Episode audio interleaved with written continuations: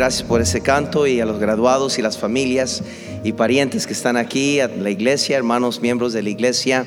Gracias por venir y apoyar ah, el servicio entre semana, pero mayormente este, esta semana la graduación de su colegio, de su instituto.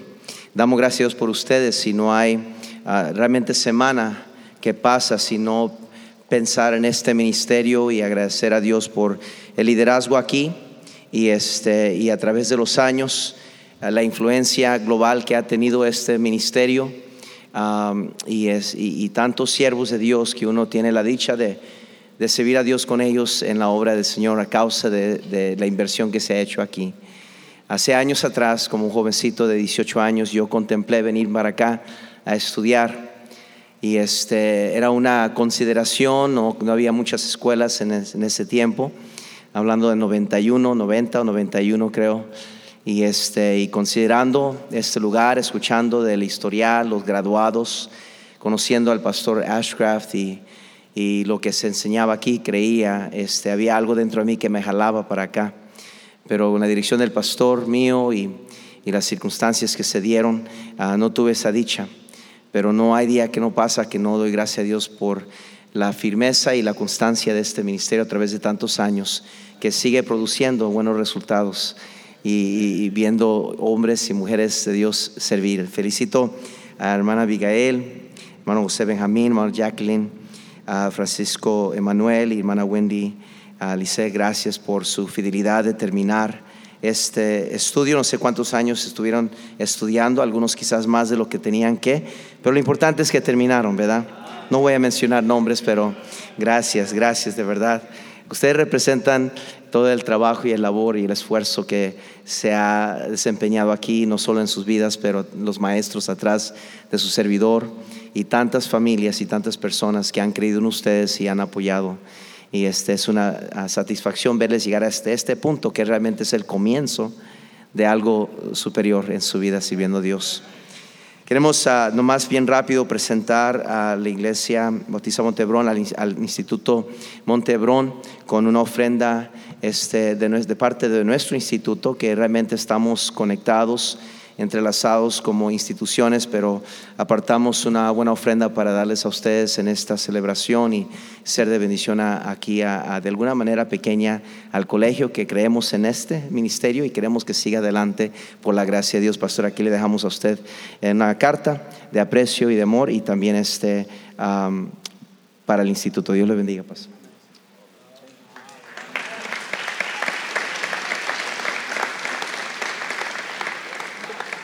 Quiero aclarar, no estoy pagando para que pueda predicar, nomás quiero aclarar eso. Este, pero qué bendición también es poder estar aquí con el hermano Pepe Campos, uh, un asistente mío, y él también está encargado allá del Instituto ah, Bíblico de Hammond, Indiana, está haciendo un tremendo trabajo y aparte de otros ministerios que hace para el Señor, Dios lo está usando y doy gracias a Dios que tuvo la oportunidad de venir a viajar acá con, con, su servidor y, y bueno, este, gracias por buenos hombres de Dios. Quiero llevarle salido de Marcos, por favor. Marcos capítulo 10, por favor. Marcos capítulo 10. Marcos capítulo 10. Reciban saludos de mi querida esposa. Normalmente puede viajar conmigo. Recientemente no ha podido este, pero ella manda sus saludos a, este, a ustedes y también de parte de nuestra iglesia. Siempre sepan que tienen amigos ahí en Hammond, Indiana, este, y estamos al tanto de este ministerio. Marcos capítulo 10, por favor versículo 17, el texto nos lleva a través del, versículo 17 hasta el 31, pero a causa del tiempo vamos a leer nada más del 28 al 31. Les voy a pedir que permanezcan sentados y, ah, y voy a leerlo yo en voz alta y entramos lleno a la predicación.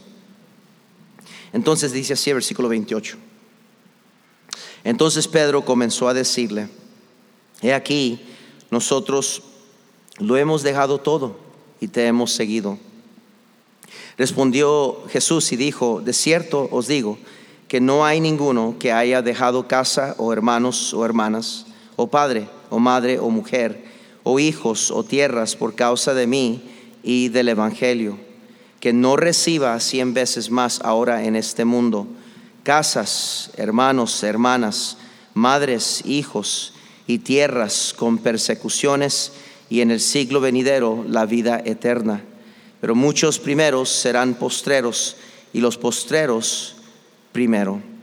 El Señor Jesucristo, reconocido en el Evangelio de Marcos como el Hijo de Dios, el que hacía milagros, el sanador, el profeta como ningún otro, el conocedor de la ley como ningún otro, maestro de maestros, el predicador de predicadores, ante sus amados discípulos, acaba de enfrentarse con un joven que era rico, uno que quería ser su discípulo. Quizás pensaban los discípulos que este sin duda va a ser uno más que le va a seguir a él. Y wow, era un hombre rico. Y los discípulos, como buenos bautistas, pastores, miraban los signos de dólar, quizás también. Y quizás se emocionaron. Pero se fue triste el joven a causa que no quiso dejar todo para seguirle al Señor. El requisito número uno para ser un discípulo de Cristo es dejar todo por Él. Y en el versículo 26 nos dice la Biblia que los discípulos se quedaron asombrados y preguntan entre ellos, ¿quién pues podrá ser salvo?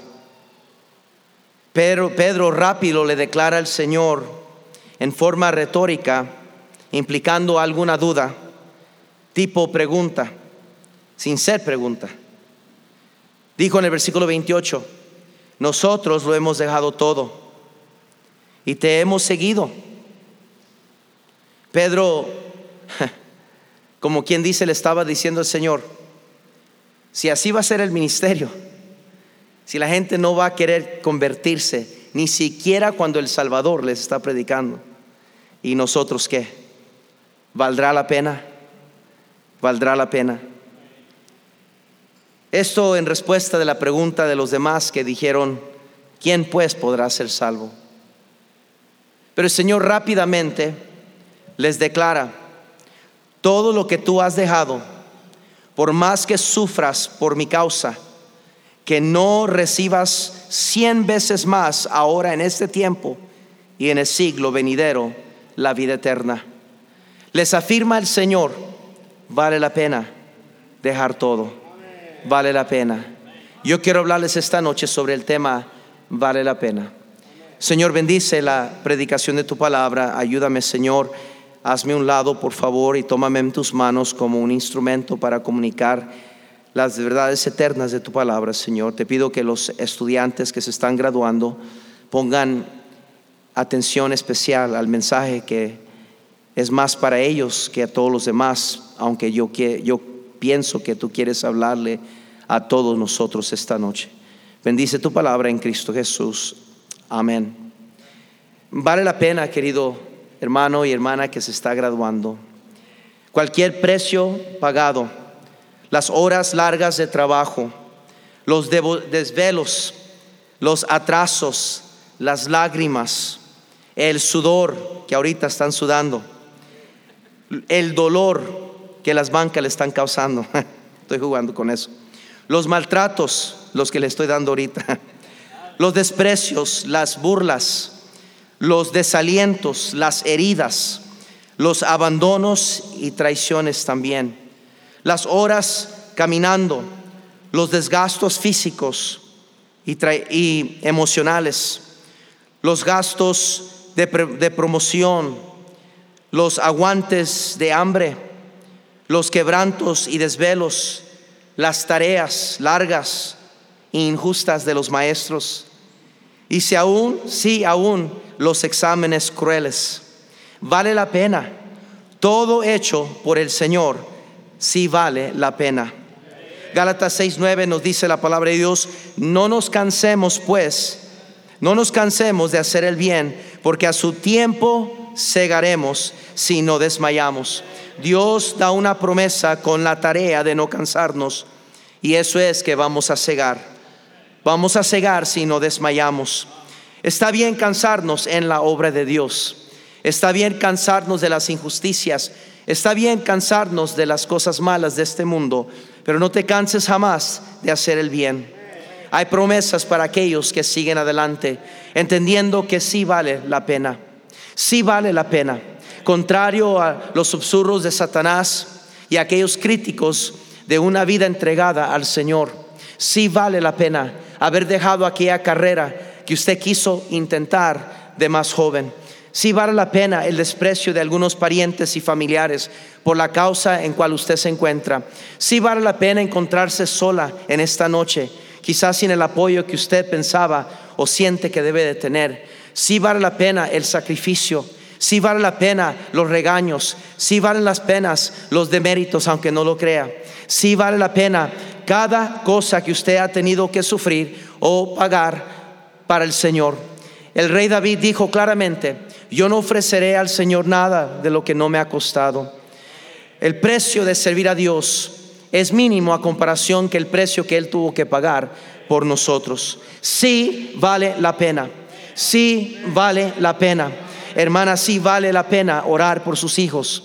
Sí vale la pena, querido hermano, trabajar y matarse trabajando para invertir, para proveer y para ser fiel a la causa de Cristo. Si vale la pena seguir apoyando la iglesia local. Si vale la pena dando a la obra del Señor. Si vale la pena. Si vale la pena. Número uno, vale la pena dejar todo para Cristo. Note conmigo el versículo 28, ya que Pedro lo menciona. Y es verdad donde él dijo, entonces Pedro comenzó a decirle, he aquí, nosotros lo hemos dejado todo y te hemos seguido. Pedro se refería a Mateo 4, por favor, Mateo 4. No estaba mintiendo, Pedro había dejado todo atrás. Mateo 4, por favor, versículo 20. Mateo 4, 20, versículo 19 dice, y les dijo, venid en pos de mí y os haré pescadores de hombres, el Señor les dice. Y en el versículo 20 dicen ellos entonces, dejando al instante las redes, le siguieron. Esas redes representaban mucho más que simplemente redes. Representaban su, ah, su compañía, su manera de proveer para su familia. Representaban una herencia dejado por sus padres. Representaban su identificación, su carrera, su dignidad como hombres. Era una profesión, aunque era una de las profesiones más comunes y corrientes. Sin embargo, eran pescadores profesionales. Y esas redes no nomás eran redes compradas en el, en el mercado, eran redes pasadas de generación en generación, enseñando cómo hacer una red especial para pescar. El día que el Señor les llamó, en verdad Pedro dejó todo al instante.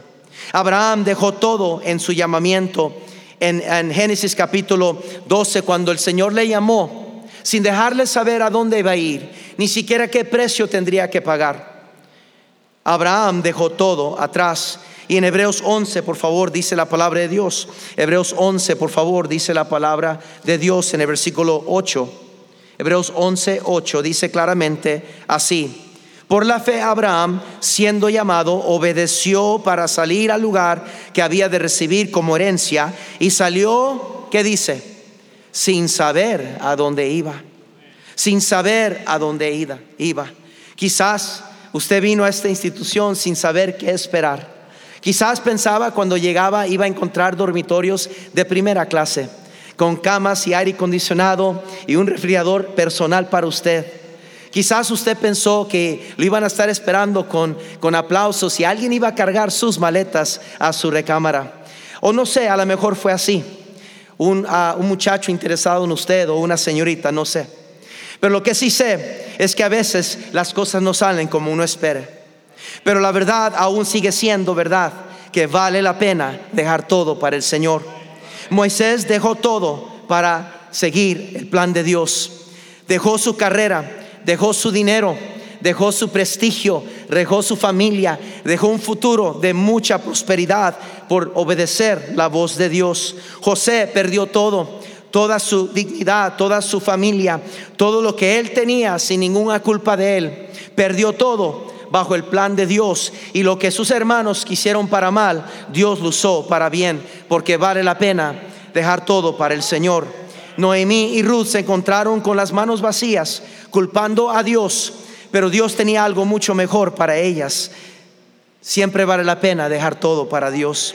Esther fue llamada a dejar todo atrás, toda su comodidad, todos sus lujos y todos sus privilegios como una prospecta reina del rey. Pero fue llamada a dejar todo. Y ella dejó todo entrando en el palacio para ver al rey, pero Dios le recompensó con mucho más porque vale la pena dejar todo para el Señor. Pero cada uno de ellos recibieron algo mejor, porque sí vale la pena. Hebreos 11, por favor, versículos 24 en adelante dice la palabra de Dios así. Dice, por la fe Moisés, hecho ya grande, rehusó llamarse hijo de la hija de Faraón, escogiendo antes ser maltratado con el pueblo de Dios que gozar de los deleites temporales del pecado teniendo por mayores riquezas el vituperio de Cristo que los tesoros de los egipcios, porque tenía puesta la mirada en el galardón. Por la fe dejó Egipto, no temiendo la ira del rey, porque se sostuvo como viendo lo que lo invisible. Lo que estoy queriendo decirle, querido hermano y hermana, vale la pena dejar todo atrás Quizás no tendrá los lujos que este mundo pretende dar, la fama, el dinero, las carreras, los títulos, los carros, lo que ellos pretenden que trae felicidad. Pero usted, trae, usted traerá las riquezas de la gloria de Dios en su vida. Y va a haber galardones como cantaron los jóvenes un día. Gloria a Dios que sí vale la pena. Versículo 32, ahí mismo en Hebreos 11 dice, ¿y qué más digo? Porque el tiempo me faltaría contando de Gedeón, de Barak, de Sansón, de Jefté, de David, así como de Samuel y de los profetas y, todos los demás que se han graduado en esta institución, que por fe conquistaron reinos, hicieron justicia, alcanzaron promesas, taparon bocas de leones, apagaron fuegos impetuosos, evitaron fila de espada, sacaron fuerzas de debilidad, se hicieron fuertes en batallas, pusieron en fuga ejércitos extranjeros, las mujeres recibieron sus muertos mediante resurrección mas otros fueron atormentados, no aceptando el rescate, no aceptando algo más a fin de obtener mejor resurrección. Oh, ¿qué estoy diciendo? Es que sí vale la pena dejar todo. Pedro, discípulo, sí, yo sé que acaban de ver un joven irse desanimado y triste, pero vale la pena porque cualquier cosa hecha por mi causa, yo voy a recompensar cien veces más en esta tierra, en la tierra venidera. Número dos, vale la pena predicar el Evangelio. Regresemos a nuestro pasaje, por favor, en el versículo 26, donde los discípulos contestaron algo muy negativo. Dijeron ellos, se asombraron aún más diciendo entre sí, ¿quién pues podrá ser salvo? ¿Quién pues podrá ser salvo? Casi puedo oír, ¿verdad? Al Chapulín Colorado. Y ahora, ¿quién podrá salvarnos. Algunos conocen eso más que versículos de la Biblia. Pero no, no importante, a mí también me gustaba el chapulín colorado. ¿eh? ¿Quién pues podría ser salvo? Dijeron los discípulos. No todos creyeron, no todos creerán, no todos aceptarán, dice Romanos capítulo 10, 14, 15. No todos, no todos. Aun si Jesús les predicara personalmente, el hombre rico en el infierno le clamó a Abraham, estando en tormentas, le dijo a Abraham, envía a Lázaro para predicar a mi familia, a mi papá y mis cinco hermanos. Yo no quiero que vengan a este infierno. Y Abraham les dijo la verdad. Mira, hay una gran cima entre nosotros y vosotros. Y además, ahí tienen los profetas. Y si aún alguien entre los muertos resucitara, no lo escucharían. Algunos no van a creer, pero otros sí van a creer. Él, también tuvo un Judas, el Señor Jesucristo. Él tuvo gente que no creyó. Noé predicó por 120 años y no tuvo ni un convertido. ¿Qué estoy diciendo? Hermanos, vale, vale la pena predicar el Evangelio. Vale la pena, dice Salmo 126, por favor. Salmo 126, vayan conmigo ahí. Salmo 126, por favor. Dice la palabra de Dios, versículo 5 y 6. Los que sembraron con lágrimas, con regocijo segarán. Irán dando y llorando el que lleva la preciosa semilla, mas volverá a venir con regocijo trayendo sus gavillas. Los que sembraron, dice, los que fueron fieles en predicar el Evangelio, Quizás van a haber momentos de lágrimas. Quizás van a haber algunos momentos donde no hay resultados inmediatos. Irán dando y llorando, mas volverá a venir con regocijo trayendo sus gavillas. Porque la palabra de Dios, Isaías 55, 11 dice así, porque como desciende de los cielos la lluvia y la nieve, y no vuelve allá, sino que riega la tierra y las hace germinar y producir y da, y da semilla al que siembra y pan al que come, así será mi palabra que sale de mi boca. No volverá a mí vacía, sino que hará lo que yo quiero y será prosperada en aquello para que lo envíe. Dios promete bendecir a aquel que predica el Evangelio de Cristo Jesús. Daniel 12:3 dice la Biblia, el famoso eh, versículo que firmaba el doctor Hiles, los entendidos resplandecerán como el resplandor del firmamento y los que enseñan la justicia a la multitud como las estrellas a perpetua eternidad. Dice, resplenderán como las estrellas a perpetua eternidad. Lo que está diciendo la palabra de Dios es que si vale la pena predicar el Evangelio, quizás en su ministerio no va a tener tantos como en Montebrón. A lo mejor usted no va a ver nunca jamás una congregación más grande que 50 o 100, pero la responsabilidad suya es predicar el Evangelio. Señorita, la responsabilidad suya es apoyar a su pastor y estar en su esquina de su esposo y levantar sus brazos y animarle, aun cuando nadie más llegue pararse y predicar. Así dice Jehová, porque si vale la pena. En estos días hay muchos que se están rajando, hay muchos que están tirando la toalla.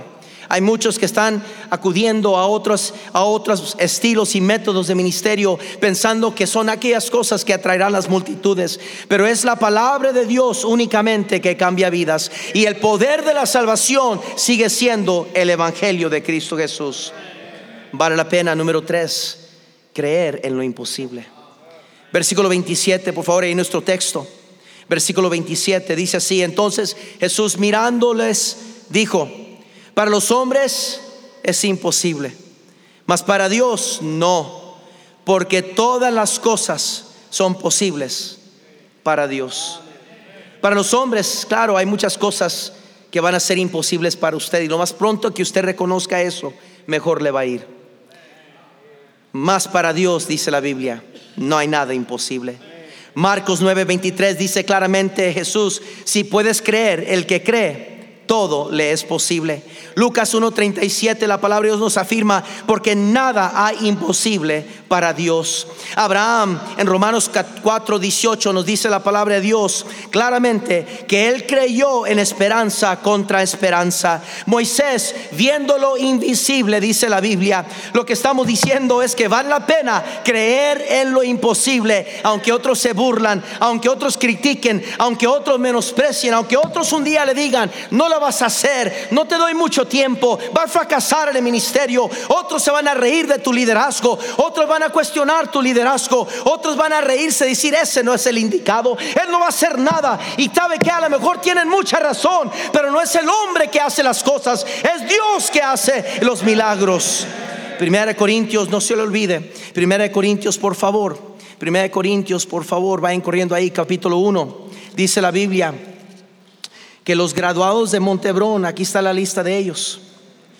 Versículo 25, porque lo insensato de Dios es más sabio que los hombres y lo débil de Dios es más fuerte que los hombres. Pues mirad, hermanos, vuestra vocación, que no sois muchos sabios según la carne, ni muchos poderosos, ni muchos nobles, sino que lo necio del mundo escogió Dios para avergonzar a los sabios, y lo débil del mundo escogió Dios para avergonzar a lo fuerte, y lo vil del mundo y lo menospreciado escogió Dios, y, lo que no es para deshacer lo que es, a fin de que nadie se jacte en su presencia. ¿De qué está hablando el Señor? A fin de que usted no llegue un día y creer que es usted que Dios, ¿por qué está haciendo lo que está haciendo? Es usted y su capacidad y su talento y su, su personalidad. No, está equivocado. Toda la gloria siempre debe ser para el Señor.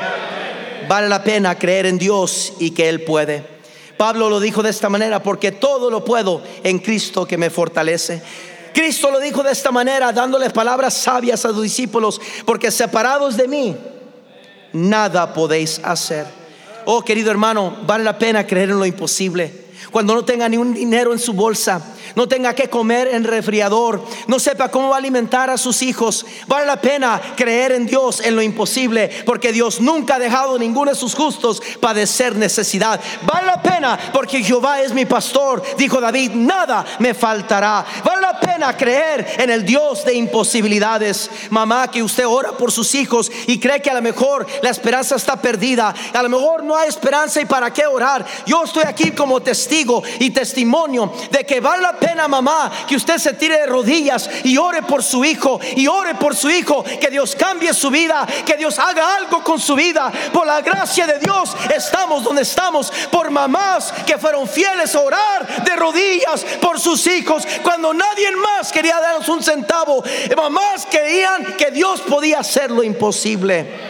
O oh, vale la pena, papá, orar por sus hijos. Vale la pena, querido hijo, hija, orar por los padres, aunque estén en problemas, aunque parece que la cosa no se está viendo. Hay necesidad de que alguien, un justo, ore para que Dios haga lo imposible en su hogar. Número cuatro y último. Vale la pena humillarnos como Jesús. Quizás lo más importante de todo. Ahí en nuestro texto, Marcos 10, el Señor les tira una curva al final. Algo totalmente contrario a la filosofía de este mundo y nuestro ego. Dice la Biblia, pero muchos primeros serán postreros. Y los postreros, ¿qué dice? Primero. Los postreros es lo que muchas veces vamos a tener que ser. Muchas veces parecerá que quedamos en último lugar. Muchas veces va a parecer que quedamos en el anonimato, olvidados, menospreciados, que nadie se dio cuenta, que nadie te amó, nadie te apreció. Bienvenidos al ministerio. Pero Dios sí se ha dado cuenta. Dios sí se ha dado cuenta cada lágrima, cada noche larga, cada abrazo apretado de su esposa, su esposa, en la cama, con temor de qué es lo que viene el día de mañana.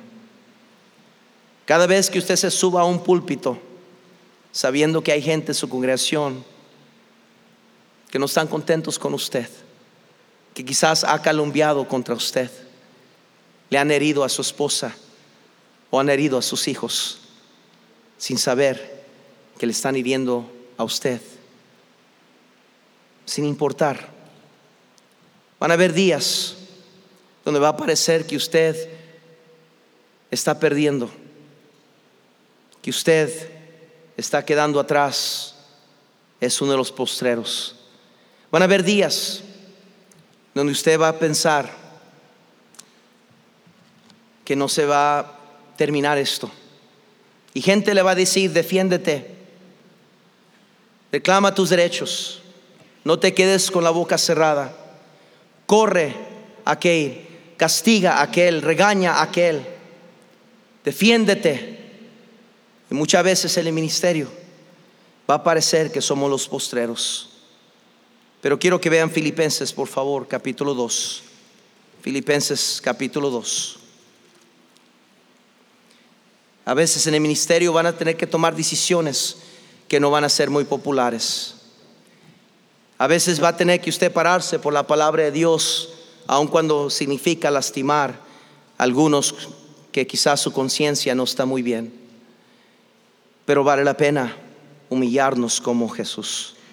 Filipenses 2.5 dice la Biblia así, haya pues en vosotros este sentir que hubo también en Cristo Jesús, el cual siendo en forma de Dios no estimó el ser igual a Dios como cosa a que aferrarse, sino que se despojó a sí mismo, tomando forma de siervo, hecho semejante a los hombres, y estando en la condición de hombre, se humilló a sí mismo haciéndose obediente hasta la muerte y muerte de cruz. Por lo cual Dios también le exaltó hasta lo sumo y le dio un nombre que es sobre todo nombre, para que en el nombre de Jesús se doble toda rodilla de los que están en los cielos y en la tierra y debajo de la tierra, y toda lengua confiese que Jesús Cristo es el Señor para gloria de Dios Padre.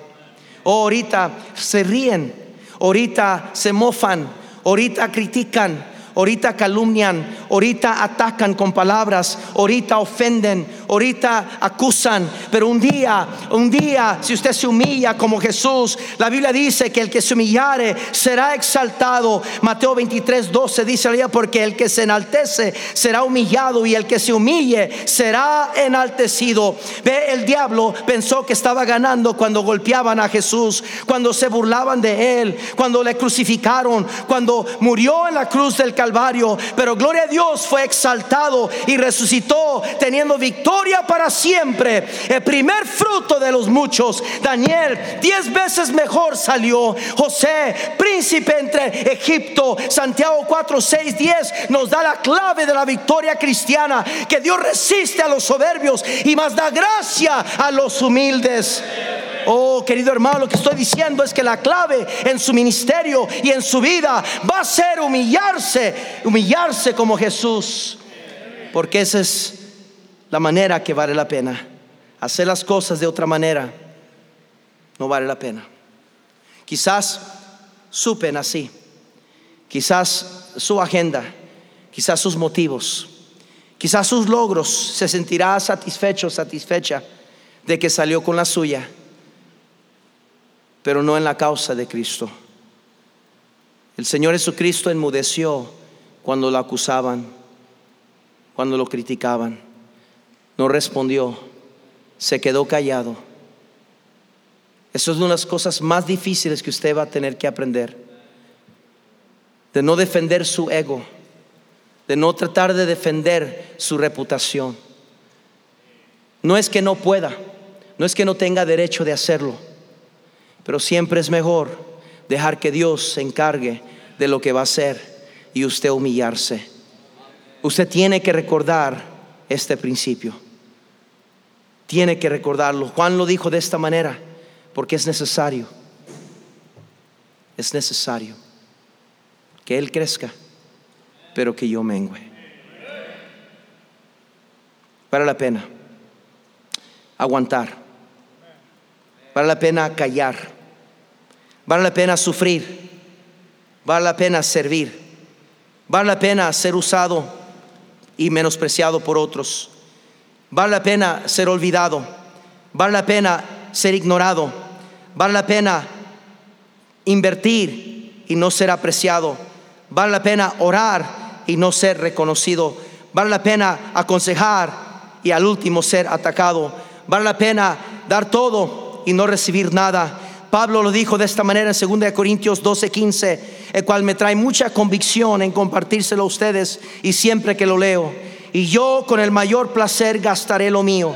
Y aún yo mismo me gastaré del todo por amor de vuestras almas, aunque amándoos más. Esto es lo que divide. Esto es lo que divide a aquellos que Dios puede usar y a aquellos que Dios no usa a su potencial. Aunque amándoos más, sea amado menos. Va a encontrar en el ministerio. Si usted está haciendo la obra de Dios bien, si usted se para por la verdad como debe de pararse, que no todos se van a arrimar, que no todos van a creer, que no todos le van a aplaudir, que no todos le van a reconocer en su cumpleaños, en su aniversario. Si es que se casa, estoy jugando. No todos. Va a encontrar el ministerio que a veces va a ser el último amado. Pero la satisfacción no está en tener el primer lugar. La satisfacción no está en tener mi manera. La satisfacción no está en ver todo lo que yo quiero ver en el ministerio. La satisfacción está en que vale la pena porque un día Dios nos va a recompensar, porque Él es fiel y justo, y Él se asegura Y Él dice y declara que todo lo que hagamos para Él valdrá la pena. Un día va a llegar al cielo y ahí va a estar entre una multitud de testigos que también pagaron el precio como usted. Que el mundo nunca les aplaudió, que nunca les tiraron trofeos ni reconocimientos, pero allá en la gloria, todos los que vinieron antes de usted, siervos y siervas de Dios que dejaron todo, allá van a estar esperándonos y van a decir, ¿verdad que valió la pena? ¿Verdad que valió la pena? Vale la pena.